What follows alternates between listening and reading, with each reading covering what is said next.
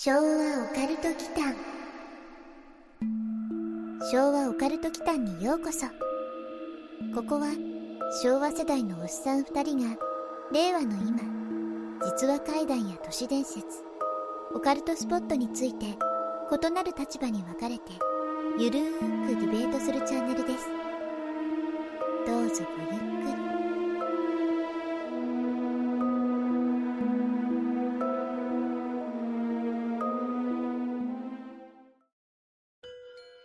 皆さんこんばんは。こんばんは。昭和オカルト祈間のマサです。やすくんことやすです。さてさて、はいはい。今日なんですけど、はい。実はですね、ちょっとこの間、知り合いのね、P さんが言ってた話なんですけど、ちょ、ちょっと待って。イニシャルでしょ？あ、そう、はい。P さん気になるんですけど。プクダーさんとか、ポッターさんなの？あのね、ドラえもんのね、都市伝説エピソードを読んだそうなんですよ。スルーしたよ、この人。ドラえもんで、タレントっていう怖いエピソードを知ってる？っていう話だったんですけど、やすくんご存知ですか？P さん外国人なのね。なんだろう、パックン的な人かな？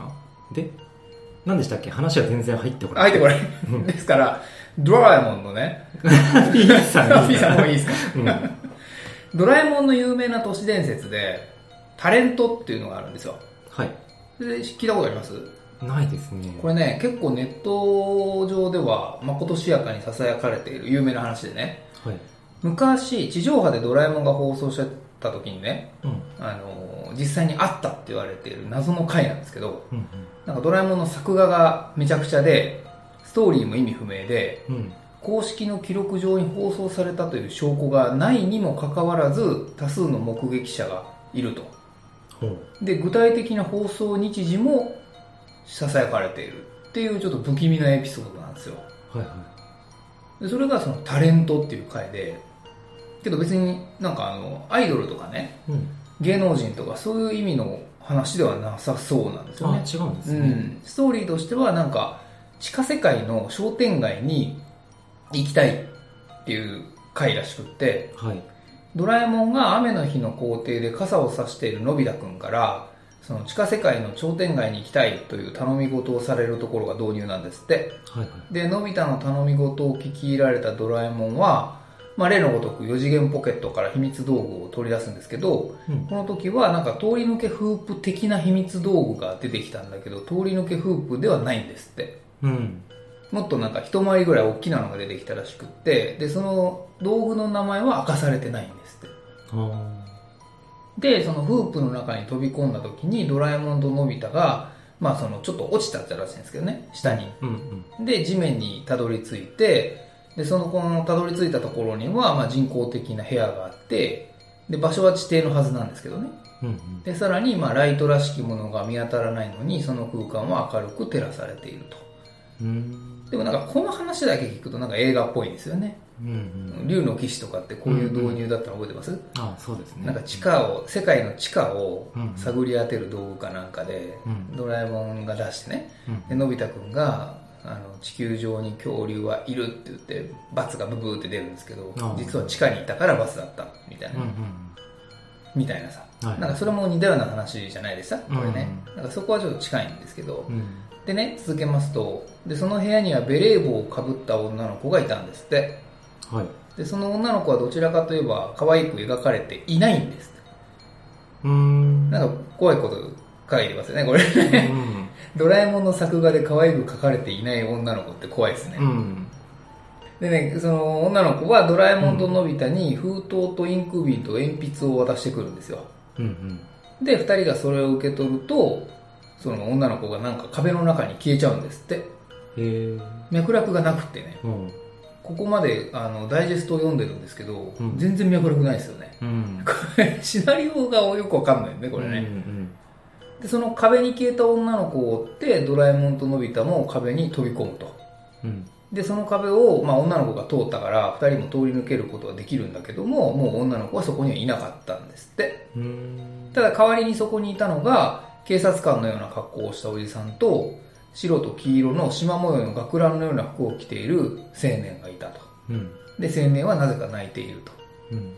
で彼らはドラえもんとのび太を見ると君たちは撮影か撮影ならあちらだと言って床の板が木琴のようにこう並べられている通路を案内してくれるんですって。うんなんかここの描写もちょっと未来っぽいですけどね。うんうんで、その通路の先には大きな地球のミニチュアがあって、で、ほどなくするとそれがパックリと割れて、中から黒い血液のようなね、うん液体が流れていたっていう描写があったんですって。はいはいで、その様子を見たドラえもんとのび太はびっくりして恐怖で抱き合うんですって。うんで、話はここで終わり。はちょっと怖いですよね。あうんなんか不気味ですよね。うんで、ちなみにね、ネット上ではこれ終始無音だったという風な声もあるらしくって、うんうん、無音ね。音？が BGM? いや、わかんない。無音ってなんだろうね。でも声がないと、君たちを撮影かとか言ってるわけだからね。うんわかんないもんねうん、BGM がないってことなんですかね。ねまあ、あとはドラえもんやのび太の声が違っていたという報告もあるらしくって、まあだからこの当時だったら大山信代さんでしょ？でしょうねドラえもんはね。うんうん。のび太くん誰でしたっけ？小原さんだったかなとか、まあ女性なんですけどね。うんうんまあ、その二人の声が違うっていうのがなんか違和感ありますよね。うんうんで、まあこれがね、実は具体的な日まで明かされていて、うんはい。まあ、1984年の7月の20日の金曜日の19時に放送されたっていうエピソードが残ってるんですって。まあ、僕たち生きてるんですよ、その時。うんうん覚えてます？うんうんいや全然覚えてないですね。そんなのがあったっていうことは。うん。うん。これは知らないですね。あ、知らないですよね、やっぱね。うん。うん。そもそも都市伝説でしょ？そうなんですよね。これ、あの、ドラえもんの都市伝説として、ネットをね、中心にまことしやかに囁かれているっていう内容なんですよ。うんううんん。まあそんなこともあって、今日はちょっとドラえもんの話をしようと思って、はいまあこの間別の回やってる時にドラえもんの話にそれたじゃないですか。ああありましたねで、ドラえもんオカルトやりましょうよって言ってたと思うんですよね。うんうんで、やりましょうよって言ってやらないパターンが多いので、うんちゃんとやりたいなと思ってね。はいうん。で、実は先日ね、ちょっと今日のためにこう、モチベーションを上げるために、うん念願だった、あの、川崎にある藤子 F 不二雄ミュージアムに行ってきたんですよ。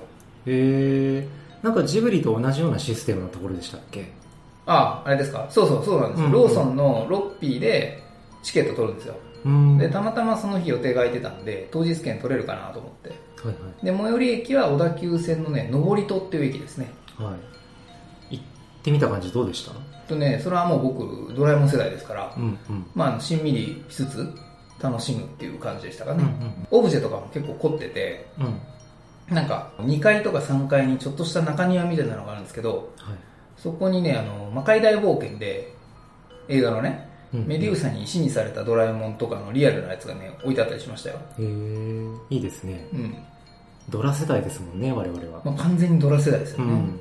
まあそんなこともあって、まあその、さっきの話なんですけど、タイムトラベラーの時だったかな？タイムトラベラー25823の時に、ドラえもんの話がちょろっと出たじゃないですか。ああありましたねうん。昔のドラえもん映画オカルトっぽかったっていう話ですよねそうそうそうそうあの後マサの勢いに流されて肯定したんだけどそう。うん。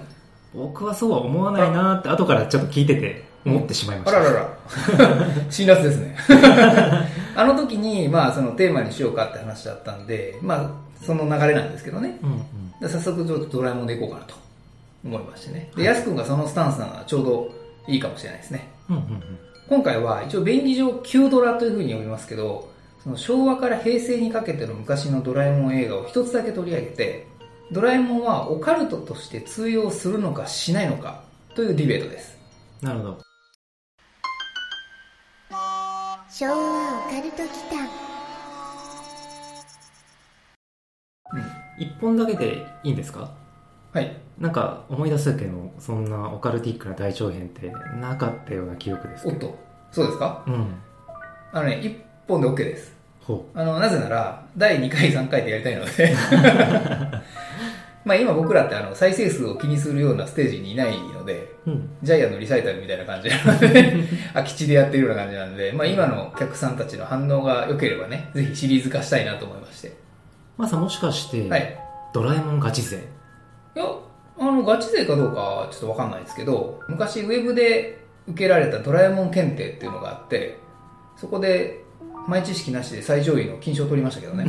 あの、認定番号とか、あの、オフィシャルからもらってますけどね。まあでも、あの、その程度ですよ。ガチ勢じゃん いやいやいや、全然全然。あの、世の中にはね、全然僕以上のね、ドラガチはいますから。うーんうん。というわけで、今回取り上げる一本は、えーこちらです。うんででん。ドラえもん、のび太のパラレル最遊記です。ああありましたね。っていうかアベマで春に見たわ。あ、あれ見てました？ああよかったよかった。ガチ勢相手に不公変換がないかなと思ってたところですよあうん。アベマ見てました？見てました。あれすごいですよね。ずーっと放送しましたよね、春。うん。今もやってるんですかね？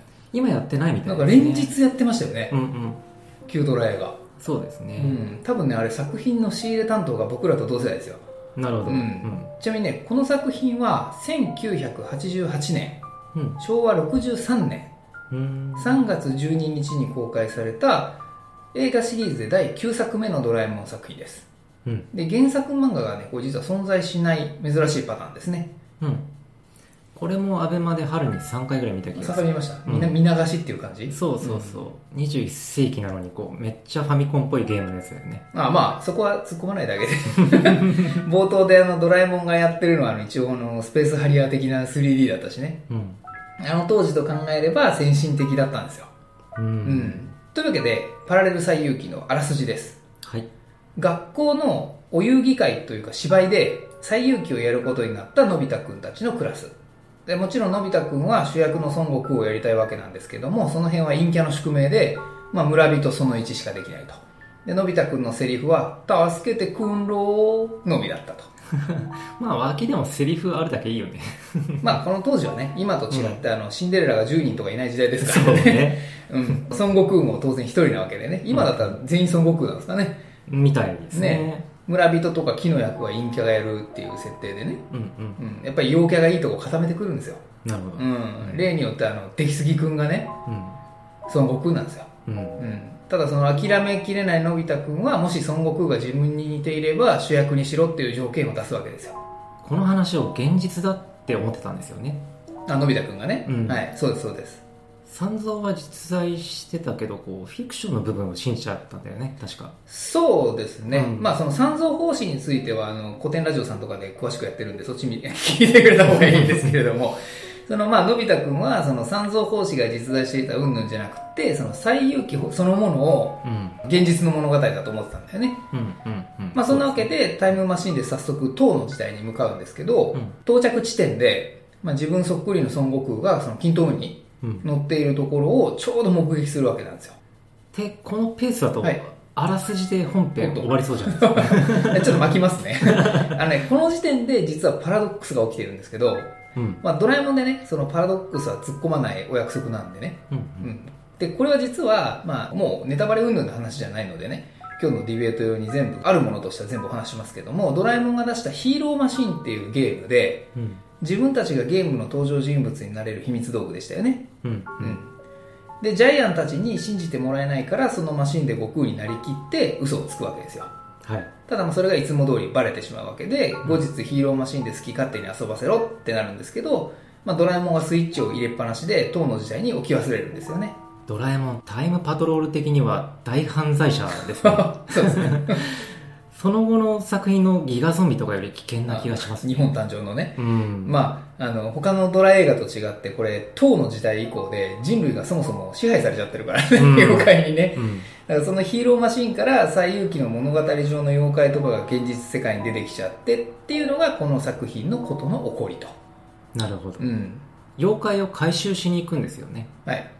金閣とか呼んで返事するとマシンで回収完了みたいなあ、一応ちゃんと見てたんですね。うんアベマでね。そうなんですけど、まあ、よく考えると、あの、回収機能があるってことは、まあ、表に出ることを想定されての設計なのが、このヒーローマシンのまず怖いところかなっていうふうに思うんですよ。うんうんまずは、その表に出れないような逆ファイアウォールみたいなのをね、こう作ればいいのになと思ったりしたんですよね。うんまあ、無論、こう、大人になってからですけど。そうね逆ファイアウォールかサンドボックス的なね、うん作りにしといてほしかったですよねですよね。うん砂漠だけにね。はいうん。さっきマサが言ってたパラドックスうん。で、のび太くんが孫悟空ってことですよね、うん、そうです、そうです。そもそものび太が孫悟空ののび太を目撃してジャイアンたちを呼びに行って、うん。証明しようとしたらいないから、うんドラえもんがヒーローマシン出して、うんそれでのび太が孫悟空になって目撃されてみたいなうん、そう。結構これ、こんがらがられますよね。うん。まあ正確には、のび太くんが最初に目撃した自分は、その時ののび太くんではなくて、物語上だいぶ終盤なんですよね。うん。だから真剣さが違うというか、その、目つきが結構真面目だったじゃないですか。うん。うん。確かね、リンレイ君をね、探してる時だったかなと思うんですよね。あれ？誰でしたっけ、それ？あれ見てたんじゃない？あの、パラレル最遊記の作品でのお助けキャラですね。あ珍しくあの女の子でもなければ小動物系でもその可愛げのあるメカでもなくってうん同年代の少年がお助けキャラだった回なんですようんなのでいろんなね意味でこれ特殊な回だったように思いますけどねなるほどう。んオカルトと主張する要素はう、んやっぱり現代戻ってからかな。うん。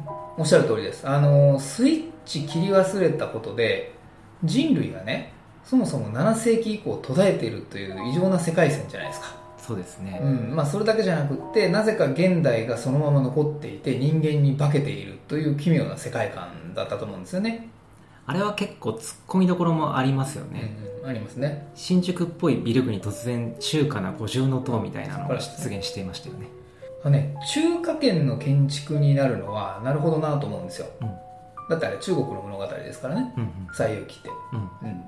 でこの作品で後世まで語り継がれているホラーのとかねうん。オカルト部分はねやっぱりねその部分というよりはママですかねママはもともと怖いじゃん。あまあね、でもね、その元の怖いままの方が良かったっていう話なんですよ、これ。だから結構深いんですけどね。うんなんせあの、妖怪に乗っ取られてますから。うん。2階ののび太くんのこう部屋に上がってくる時の映像描写なんて結構ゾクゾクくると思うんですよ。うん。うん。あそこ顔映んないですから。足だけなんですよ。うんギシッ、ギシッつって、うんのびちゃんってくるんですけど。よく覚えてるな。まあ覚えてますよ。でも、でもやすくんも3回見たんでしょ？うん、見て見てう。ん、で極めつけは、まあ、やはりパラレル最遊記の代名詞ともいえるトカゲのスープってやつなんですよねあのビジュアルはちょっと直球すぎましたけどね。丸ごとだもん。うん。丸ごとでしたね、うん。パパの大好きなトカゲのスープうんで、うん。うんでね。ママが怖い感じで喋っててう、ん。のび太とドラえもんがブワーって吹いてる背後で、うんうん実はパパがこっそり、実に普通にこう、うんうんうん。ほう、これはうまそうだ。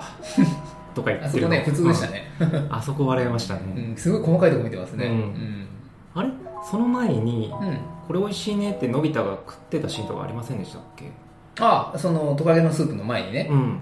ママこれ美味しいねって食べたやつでしょ？うん。あれねヘビとねカエルの唐揚げですよ。うんでもねなんだろうあれ僕もね食べたことありますからねうん。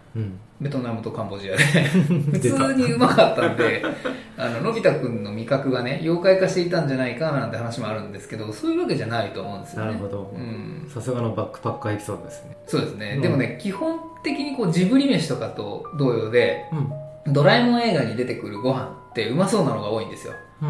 まあけどあれはちょっとさすがにね。う。うんん、まあ、しかしあの現代に妖怪として紛れてるって設定はさすがにちょっと無理がありましたねう。うん。ん肯定派の方だけどね、うん僕は、7世紀から支配してるのに、うん。なぜその状況なのかうん。考えると、頭が痛くなりそうだから、まあ、その辺は ご都合主義として保管しておくとして、うん、した方がいいですね、背景の美術は確かにいい感じにおどろおどろしかったですね。安く見るとこいいですね、うん。なんかポイントがいいですね、まあ、そうなんですよね。普段のその空き地とか学校？うん。通学路とかね、うん。あの辺の普段見慣れている風景なのになんだか不気味な感じがするみたいな感じですよね。そうです、そうです。これってね最近実は僕ねデジャブってんですよ。最近？うん。まさかパラレルワールドに迷い込んだ的なやつですか？いやいやいやあのね僕がパラレルワールドに迷い込んでたらそこをテーマにしますよ。そうだよね。うん、そういうわけではなくって、クリストファー・ノーラン監督の映画のテネットって見ました？あー、見たけど、うん。ううんん、うんあんまり覚えてないかな。ああ、一回見た？一回見ました。ああれね、一回だとね、あのわかんないらしいですよ。ー僕ね、あれ2回以上見ろって言われたんで2回見たんですよ。で、うんかつ今ネットフリックスでもやってるんで、うんぜひ帰ったら見てほしいんですけど、はい。あの中で、主人公が逆光世界に入るシーンがあるじゃないですか。うんうん。あの、酸素吸入器つけたところ覚えてます？はあれをね、女性のキャットを助けに行くところ。い。うーんうん。あのシーンがね、妙に被るんですよ。うん。同じ世界なのにで何でもない昼の世界なのに薄気味が悪いというか、うん。まあ、普段とはこう違う感がすんごいんですよあそこ。ホラー映画とか、うん。夜の暗闇とか、うまあ音とか、うん。BGM で怖い方に寄せてくると思うんですけど、はいはいはい。マサの言う通りテネットのあのシーンは同じ世界で昼なのにうん。逆光世界だっていうだけでもめっちゃ恐怖を感じましたよね。あですよね。うん。うん。ドラえもんも言われてみれば確かにねっていう感じがします、うんうん正確にはタイムマシンで最初の唐の時代から戻ったタイミングだよね。あ戻しましたね話を、そうそうそう。なかなかねみんな登場人物がね鈍感ですからね。うんうん、静香ちゃんもスネ夫もみんなママがっていう感じでこうママの変化に敏感だったわけですよ、うんまあ、だからなんというかこう世界を元に戻すというよりはうんうん。元のママを取り戻すっていうメッセージ性の方があの作品は強かったかもしれないですね。世界を元に戻すだと、うん魔界大冒険のテーマと被るもんね。ああれはもしもボックスでしたっけどね、パラレル最劇はどんなラストでしたっけ？あれ3回見たんだよね。見流してるねね。これね今話題のねファスト映画とかにねちょっと抵触しないかね危険が危ないんですけど。うん。うん。危険が危ないってどんな日本語？見たんだよね、やすくん。これ、パラレル最遊記といえばね、このセリフですよ。ドラえもんのセリフなのねそうそうそう。のび太くんたちの危険が危ないというね。うんで、ラストなんだけど、うん魔界大冒険と違って、かなりね、これガチンコバトルでした。は孫悟空になったのび太くんと、その牛魔王の対決ですね。あ、うんうんうん如意棒とビッグライトのコンビプレイでね。あれ？あうんうんあ、魔界大冒険もそうですね。う んですよねあっちも確かジャイアンうがん。デマオンの心臓にうん。ダーツ投げてビッグライトって、うんなんでそっちを覚えてるんですか？なんでそっちを覚えてて、パラレル最遊記3回見たのに覚えてないんですか？確かにね、ちょっと設定が被ってるんですよね。う。うんんここまで大体オカルトとするゆえんは分かりましたうんうん。はい。けどやっぱり冒険とかワクワク感の方が強いかなって印象がありますねうん。敵側がまあガチが多かったですけどね羅刹女とかやすくんがさっき言ってた金閣銀閣のひょうたんの設定って覚えてます？名前を呼んで答えたら吸い込まれてうん。溶けてお酒になるけど、うんうんうん。ドラえもんはロボットだから溶けなかったってオチでしたよね。あ、そこは覚えてるんですね。うん。うん。でもね、それね、例えば、静香ちゃんだったらどうです？まず服が溶けてキャーのび太さんのエッチパターンじゃないですかね。うん。とね、ごめんね、人生謝った。えっとね、すねちゃんは、ドロドロに溶けてお酒になりますよね。そうですね。うん。うん。ああうん。それ怖いでしょ？うん怖いね、うん。怖いかも。R 指定になりそう。です R 指定ぐらいね、うん。ありそうですね。うん、それから PG12 とかね。うん、でも現代の方の妖怪は何も攻撃してこなくなったですかね。なんでかあの、コウモリがさ、襲ってきたり、先生が妖怪変幻してたりはするんですよね。まあうん。まあでも結局大演談じゃないですかそこがオカルトとする根拠ならちょっと弱いかなああ、えっとですね、ディベートの最初の方で、ちょろっともう実は挙げたんですけど、うんこのパラレル最遊記のね、最大のオカルトの部分は、うんドラえもんのうっかりで人類が滅亡してる点なんですよ。で、しかも、最遊記のストーリーが、その後ね、三蔵法師が妖怪に食べられるっていう筋書きに書き換わっていたんで、そういう風に全滅するんですよ。えあそうか食物連鎖の上位に妖怪が来ちゃったっていうわけか。カタストロフィーがあの後に訪れたと考えると、うんあの作品うん。かなり最初の方からのんきに見れなくなりそうですねうん、まあ、カタストロフィーが出てきたか。まあでもそうですよね。まあそうなんですよね。まさにその、その日人類は思い出した。奴らに支配されていた恐怖をっていうのをね、字で言ってるんですよね。進撃うん、進撃ですね、これはね。進撃の巨人です導入ね。7世紀の人類が21世紀の秘密道具うん。から出てきた敵モンスターにかなうわけないですよね、まあそうなんですよね。うん。うん。まあ、安くんも突っ込んでいた7世紀以降滅んでいるのに、現世人類と同じ文明になっているポイントも実はオカルトで、うん。要は人類であっても妖怪であっても同じような現代にたどり着くっていうメッセージがねこの作品には暗に含まれているっていうことなんですよ、うん唐揚げとかスープとか飲んでたからあれなんですけど、まあ、人類が食料ならもしかしたらそういう風に家畜になっていた可能性もあるってことなんですよね。だそういう背景を想像するとこれめっちゃ怖くないですか、ものは考えようですね。まあ、怖く考えられますからね今日はね、うん。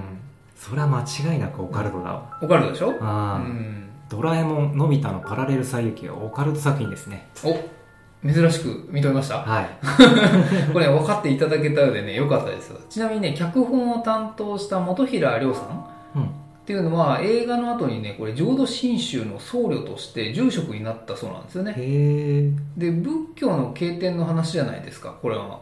パラレル最遊記って。うんだから何がしかこれね、関連するようなこともあったんじゃないですかね。なるほどね。うん。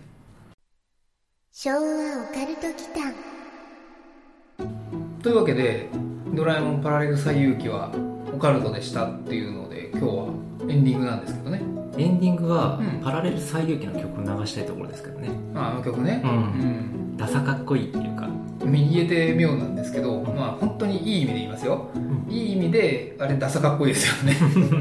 あの曲なんですけど、うんとね、堀江光子さん、とコオロギ73っていうコーラスユニットがね、うん。歌ってるんですよ。うん。で、当時で言うと、佐々木勲さんうん。とか、水木一郎さんとか、うん。大杉久美子さんと並ぶ昭和のアニソン四天王って言われたそうですよ。うん。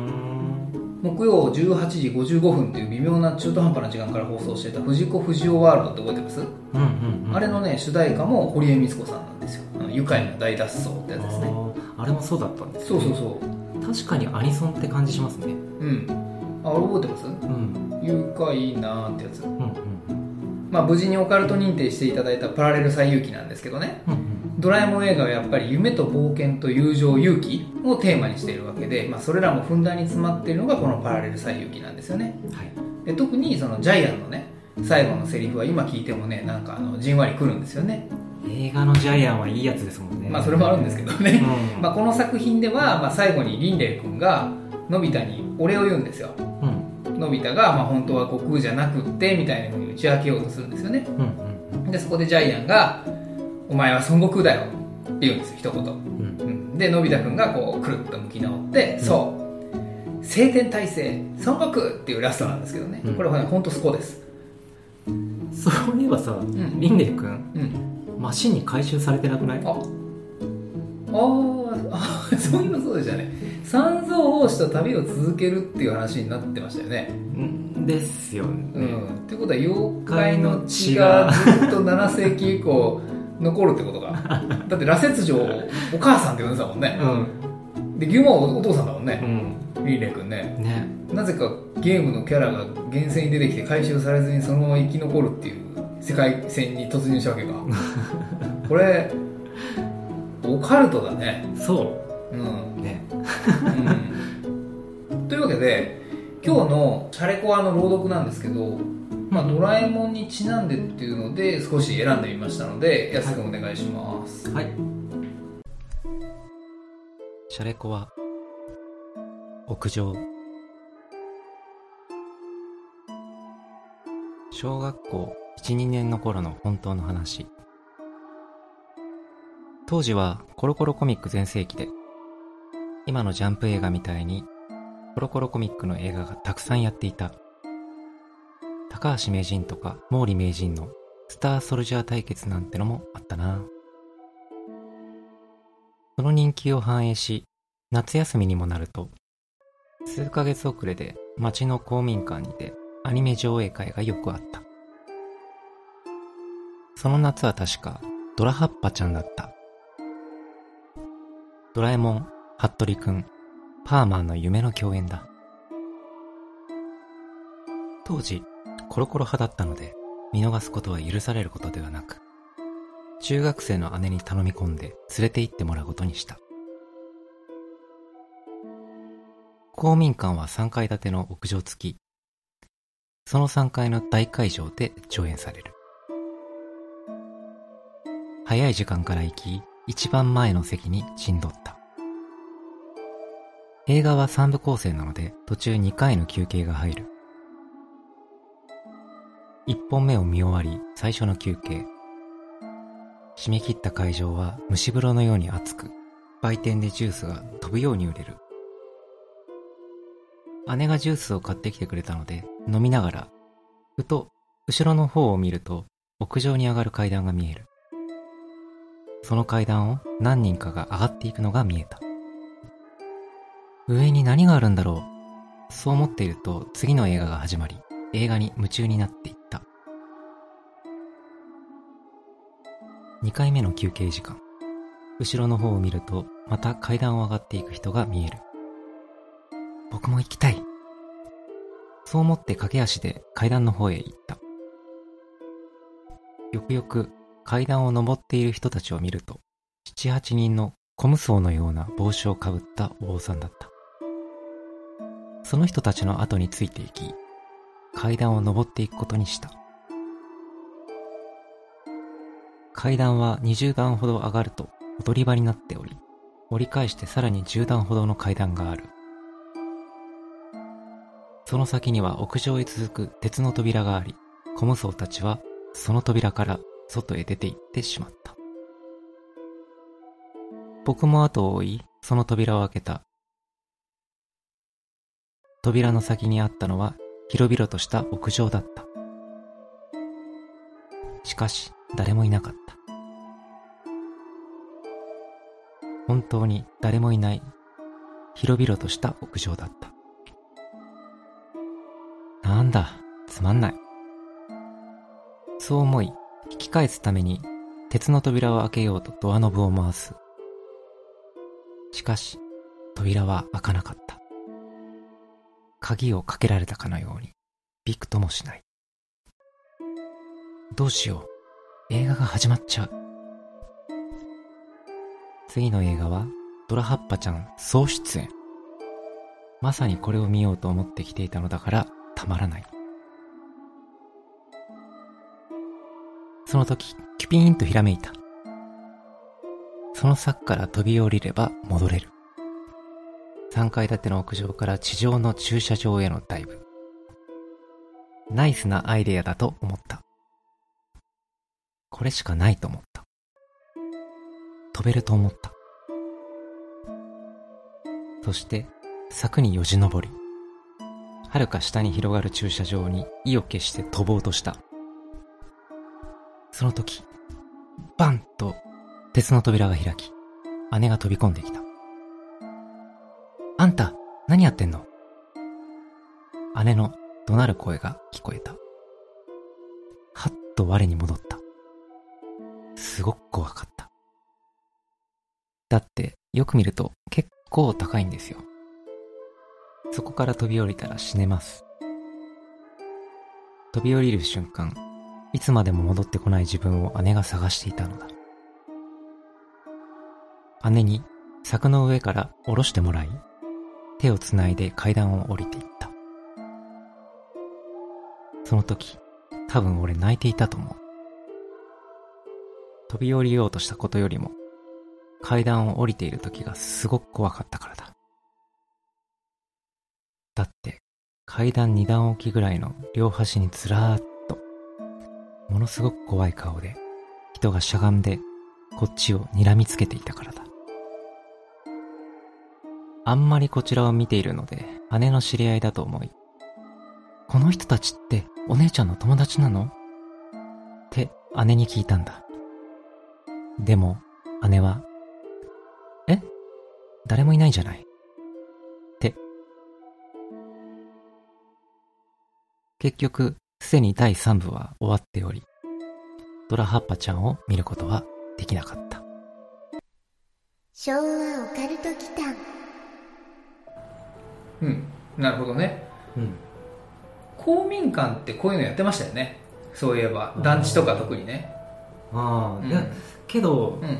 ドラハッパちゃんって言うかな？あれね、少なくとも埼玉県人はそういう略し方はしてなかったですよね。ですよね。うん。ドラえもん、服部くん、パーマンでしょ？うん。ちゃんの要素ないよね。うん、ないですうんね。高橋名人とか毛利名人のスターソルジャー対決なんてのもあったなって書いてるんで、うん、ありましたね。若干上の世代ですね。うん。まあ、どっちも知ってはいるけど、まあ、僕らはだいぶその頃低学年でしたからね。そうですよね。高橋名人があの16連射でスイカ割る CM の頃ですよね。懐かしい。この話はドラえもんは関係なくて、うん。怖いのは階段登ってった78人の虚無僧と、うん階段で2段置きに両端にずらーっと並んで怖い顔で睨んでる人たちうん。まあ話としてはこれ F から A って感じですよね。F から A うん。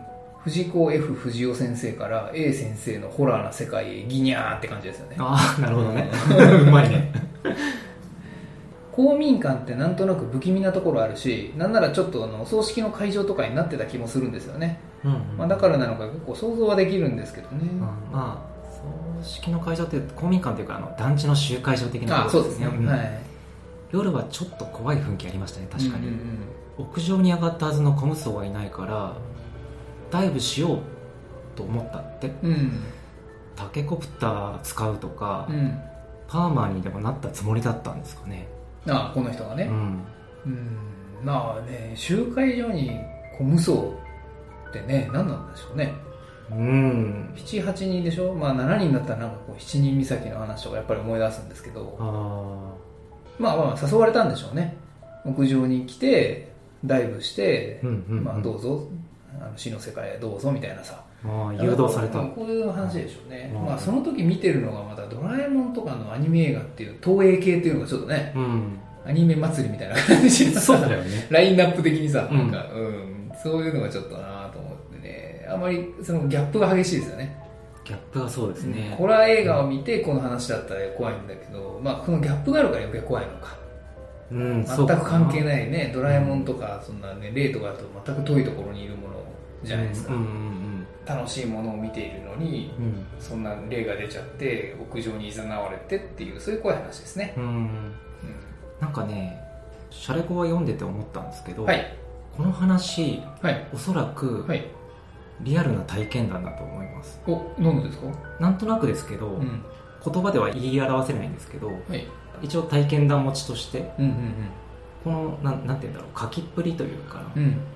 なんか表現の仕方とかうん。っていうのがあ実際に体験した人の話なんだろうなっていう感じがしまあ、したリアルに感じました？うんしましたしました。えー。まあ、やすくんはもともとね、見える人でしたもんね。うん。あそういう意味でってこと？そうそうそうそう、えー。じゃあこれガチ話ってことか。そう、まあ、もしかしたら本人のこう勘違いとかで記憶してるものなのかもしれないけど、一応体験はしてるんだと思います、そういう勘違いであれ。なるほどね。最後までお聞きくださり、ありがとうございました。チャンネル登録もよろしくお願いしますね。